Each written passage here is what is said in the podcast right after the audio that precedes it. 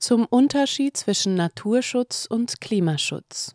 Der Klimaschutz ist als neu etablierter Begriff und Wert entstanden. Er wird seit Jahren medial beworben und aufgebaut.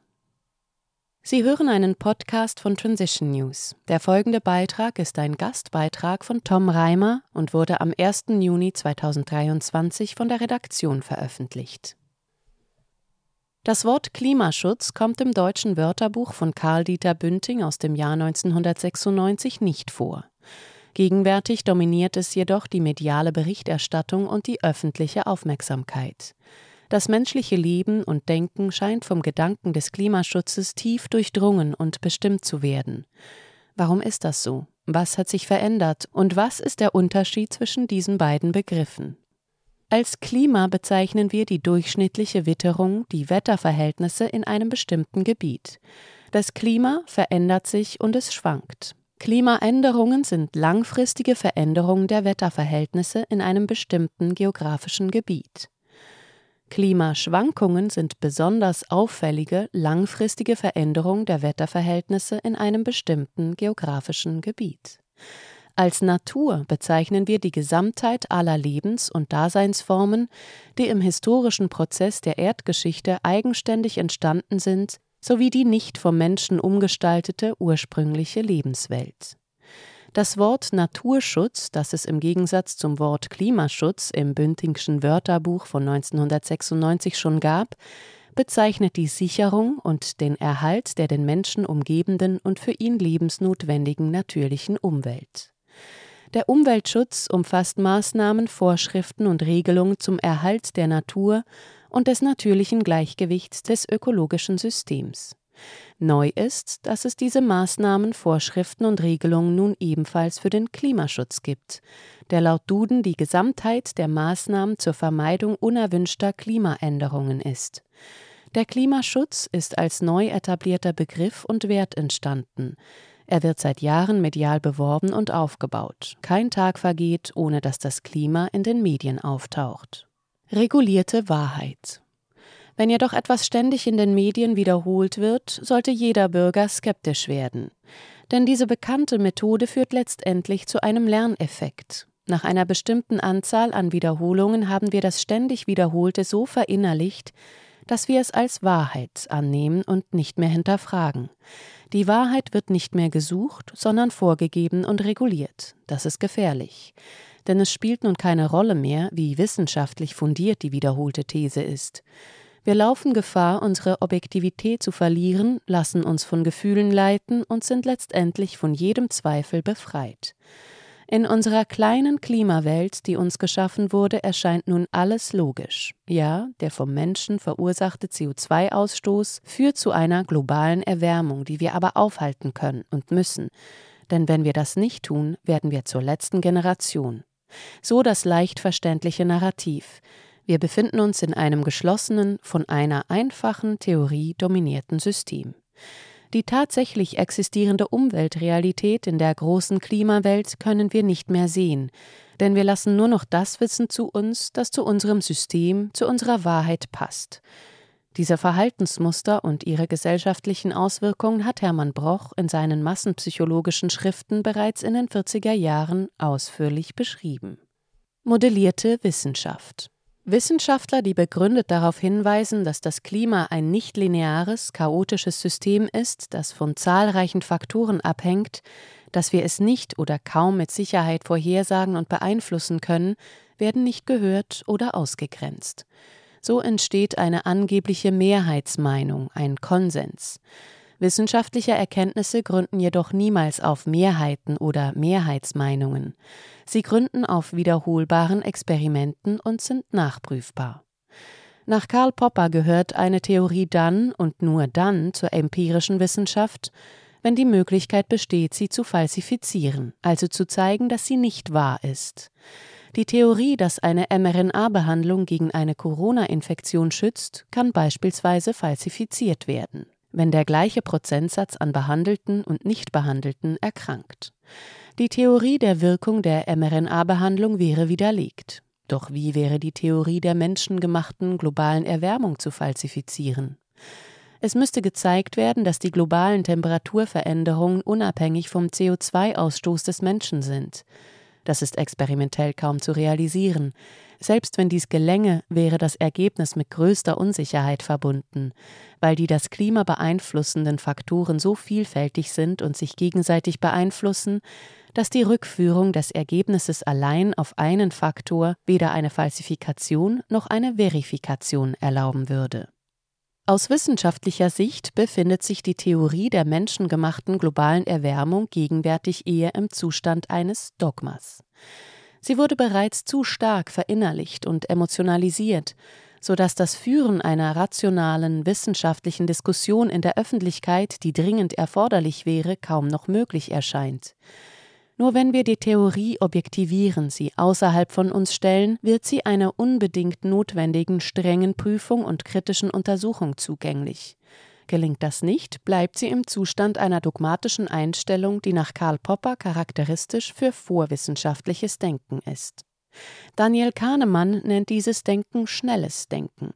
Es beantwortet einfachere Fragen als die, die gestellt wurden, und verursacht somit Fehler. Statt eines intuitiven und subjektiven Überzeugtseins fordert er, das Problem mit kognitiver Anstrengung langsam zu durchdenken. Das langsame Denken wird jedoch häufig durch kognitive Leichtigkeit, also eine aufgrund der ständigen Wiederholung bereits eingetretene Vertrautheit und den resultierenden Glauben an die Theorie verhindert. Das führt zur Verringerung der Aufmerksamkeit, zur Trübung des vorher klaren Blickes. Regionen, in denen es kälter geworden ist, wie beispielsweise die Antarktis, werden nicht gesehen. Klima, Klimaänderung und Klimawandel beziehen sich laut Definition aber immer auf ein geografisch begrenztes Gebiet. Der Begriff der globalen Erwärmung bezieht sich dagegen auf die gesamte Erde. Das ist problematisch, da die Verallgemeinerung dazu führt, dass Klimaänderungen in verschiedenen geografischen Gebieten nicht berücksichtigt werden. Sie gehen bei der Bildung von Mittelwerten unter. Voraussetzung für ein realistisches Bild der globalen Klimaveränderungen ist ein differenzierter Blick auf alle geografischen Regionen. Ob nun die Prognose für ein bestimmtes Gebiet oder den gesamten Globus, immer ist die Klimaforschung auf Theorien und Modelle angewiesen. Denn wir können den CO2-Gehalt der Atmosphäre nicht mal eben erhöhen oder senken und dann die Temperaturveränderungen messen. Wir können keine globalen Experimente durchführen. Es bleibt uns lediglich der Blick in die Vergangenheit, beispielsweise mit Hilfe von Eisbohrkernen und der Versuch, mit mathematischen Modellen die Klimazukunft zu errechnen. Mathematische Modelle sind jedoch immer fragil, manipulierbar und abhängig von den Ausgangsvariablen. Ihre Prognosen sind immer mit großer Unsicherheit verbunden. Ganz gleich wie viele Wissenschaftler es mittlerweile gibt, die glauben, die Wahrheit modelliert und simuliert zu haben, Sie sollten sich der Möglichkeit bewusst sein oder werden, dass Sie und Ihre Theorien durch das Nicht-Eintreffen der Vorhersagen diskreditiert werden können. Profitable Angst Wir können nicht sicher sein, dass menschliches Handeln mit dem Ziel des Klimaschutzes zum Erfolg führt. Wir können uns jedoch sicher sein, dass menschliches Handeln mit dem Ziel, die Natur zu schützen, zum Erfolg führt. Denn Theorien und Maßnahmen des Naturschutzes lassen sich leicht verifizieren und bieten immer die Möglichkeit der Falsifikation. Wenn wir die Abholzung der Regenwälder beenden, aufforsten, den Einsatz von Pestiziden begrenzen oder die Fischbestände schonen, hat das messbare Effekte auf Wasserkreislauf, Biodiversität, Bodenfruchtbarkeit und Populationsdynamik. Jeder, der einen Acker in einen biologischen Garten verwandelt, kann die Veränderungen beobachten. Umweltschutzmaßnahmen, die beispielsweise zu sauberem Wasser oder sauberer Luft führen, haben ebenfalls sichere und messbare Auswirkungen. Statt in Angst und Schuldgefühlen gefangen dem propagierten Erlösungszustand einer Klimarettung zu folgen und in Panik, Neurose und Psychose zu verfallen, könnten wir uns auf den Natur- und Umweltschutz konzentrieren. Wir könnten aufhören, die Begriffe Klimaschutz und Natur- und Umweltschutz zu vermischen und zusammenzuverwenden. Denn das eine ist mit großer Unsicherheit, das andere aber mit großer Sicherheit verbunden. Wir könnten wieder die Fähigkeit zum Zweifel und zur Kritik aufbauen und das gegenwärtige Klimanarrativ hinterfragen.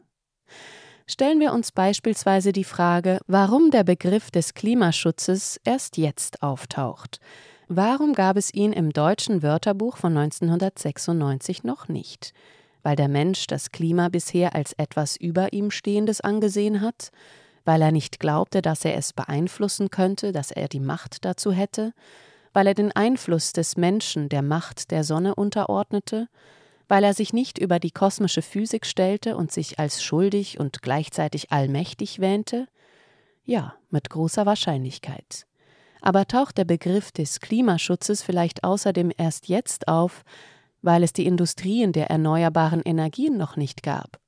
Keine Windkraftanlagen, Solar- oder Wärmepumpenbauer, weil der Gedanke, dass man von der Klimaangst profitieren könnte, noch nicht gedacht war? Die Erzeugung von Profit in unserem Wirtschaftssystem erfolgt häufig nach demselben Muster. Am Anfang steht das Wecken eines Bedürfnisses. Besser als mit der Werbung für ein Produkt funktioniert das mit Hilfe einer erzeugten Angst. Denn die Angst ist ein unangenehmes Gefühl, das der Mensch wieder loswerden will. Es entsteht das Bedürfnis, sich selbst von dieser Belastung zu befreien oder befreien zu lassen, sie zumindest zu lindern. Die Angst vor Corona wurde durch die kostenintensive mRNA-Behandlung gelindert, die beinahe zum gesetzlichen Zwang geworden wäre. Die Angst vor einer globalen Erwärmung und das zusätzlich erzeugte Schuldgefühl, selbst dafür verantwortlich zu sein, kann beispielsweise durch den Kauf eines teuren Elektroautos, den Einbau einer kostenintensiven Wärmepumpe, der bereits zum Zwang geworden ist, oder durch den Kauf veganer Nahrung gelindert werden. Das Aufstellen tausender Windkraftanlagen und Solarparks dient angeblich ebenfalls dem Klimaschutz, zerstört jedoch die Natur und treibt die Energiepreise und die Profite der Energieunternehmen in die Höhe. Verursachen wir mit den Maßnahmen, die dem Klimaschutz dienen sollen, denn nicht genau das, was wir als Ursache für den Klimawandel ansehen? Wirtschaftliches, profitgetriebenes, ressourcenverbrauchendes Wachstum? Nach dem ersten Schritt der Erzeugung von Angst folgt der zweite Schritt. Die künstliche, medial erzeugte Schaffung der Notwendigkeit, etwas Bestimmtes zu tun beispielsweise auf Autos mit Verbrennungsmotor zu verzichten. Als dritter Schritt erfolgt die Formulierung und Verabschiedung von Gesetzen, die zur Durchsetzung der als notwendig propagierten Handlungen führen. In unserem Fall zum Verbot von Autos mit Verbrennungsmotor. Die Regierung agiert als verlängerter Arm der Wirtschaftsunternehmen, denen das Gesetz nützt. In unserem Fall sind das die Autobauer. Die Umsetzung der Gesetze führt nun zur Bereicherung dieser Unternehmen und deren Investoren sowie des Staates, der zumindest vorläufig mit höheren Steuereinnahmen rechnen kann. Das ist eine einfach zu begreifende, jedoch verwerfliche Handlungsweise unserer Entscheidungsträger. Die Regierung nimmt der Bevölkerung mit Hilfe von Verboten und Zwangsmaßnahmen die selbstgeschürte Angst, begründet und rechtfertigt die Maßnahmen mit dem Klimaschutz und bedient gleichzeitig die Profitansprüche der Wirtschaft. Eine Win-Win-Situation. Mit weitreichenden Konsequenzen, dem Verlust von Freiheit und Demokratie der Verarmung großer Bevölkerungsteile, der Abwanderung von Unternehmen, denen die neuen Gesetze schaden, und der Ausweitung der Macht des Staates. Der erste Schritt, die Erzeugung der Angst in der Bevölkerung, ist entscheidend für das Funktionieren aller nachfolgender Schritte. Mit Bildern zerstörter Natur ist sie nicht zu generieren. Ein steigender Meeresspiegel, schmelzende Gletscher, Hungerkatastrophen durch Dürren, die Entstehung neuer Viren, tausende Tote durch Unwetter, diese mit einer globalen Erwärmung als Ursache verknüpften Vorhersagen wecken die menschliche Vorstellungskraft und machen Angst. Besiegte Angst. Wollen wir das? Brauchen wir die Klimaangst? Gibt sie unserem Handeln wieder einen Sinn, den wir verloren hatten? Verschafft das irgendwo in der Zukunft liegende und nicht zu erreichende Ziel der Klimarettung, das nichts anderes als den Sieg des Menschen über das Klima bedeutet, unserem Leben eine Richtung? Wirkt dieser neue Wert unserer Wertzerrissenheit entgegen? Warum erkennen wir nicht, dass die Angst und der propagierte Erlösungszustand nicht zur Verbesserung unseres Lebens führt, sondern sich gegen die Menschenrechte, gegen jede Humanität richtet, die offene Gesellschaft vernichtet und uns zu Sklaven macht? Diese Richtung ist falsch und führt in die Irre und in den Wahn. Streifen wir die Angst ab bilden wir uns eine begründete eigene Meinung, statt dem von Profitinteressen geleiteten medialen Einheitsbrei zu folgen. Konzentrieren wir uns auf das, was absolut sicher ist. Entwickeln wir den Wert der Achtung vor der Natur, der Ehrfurcht vor dem Leben, wie es Albert Schweitzer formulierte. Erhalten wir das Leben. Schützen wir die Natur und die Umwelt. denn das hat mit aller Gewissheit einen positiven Einfluss auf unser Zusammenleben, das Leben auf der Erde und vielleicht auch auf das Klima. Wie im Gemälde Der Wanderer über dem Nebelmeer von Caspar David Friedrich blickt der Mensch heute auf das Klima herab, auf die Natur, und doch bleibt ihm in seiner Selbstüberhöhung nur der Blick in den Nebel, die Erkenntnis, dass die Zukunft ungewiss ist. Sie hörten einen Podcast von Transition News. Als weiterführende Literatur darf ich hier auf das Buch von Tom Reimer, unserem Autoren, Schaffen wir eine neue Kultur, weil Menschsein mehr ist als Ökonomie, aufmerksam machen. Weitere Lesetipps finden Sie auf Transition News unter dem Link zu diesem Artikel. Mein Name ist Isabel Barth, ich wünsche Ihnen gute Lektüre und einen schönen Tag. Bis zum nächsten Mal. Dieser Podcast konnte nur entstehen, weil zahlreiche Leserinnen und Leser Transition News regelmäßig durch Spenden unterstützen. Wenn auch Sie uns unterstützen wollen, klicken Sie den entsprechenden Button auf unserer Webseite an. Vielen Dank und merci vielmal.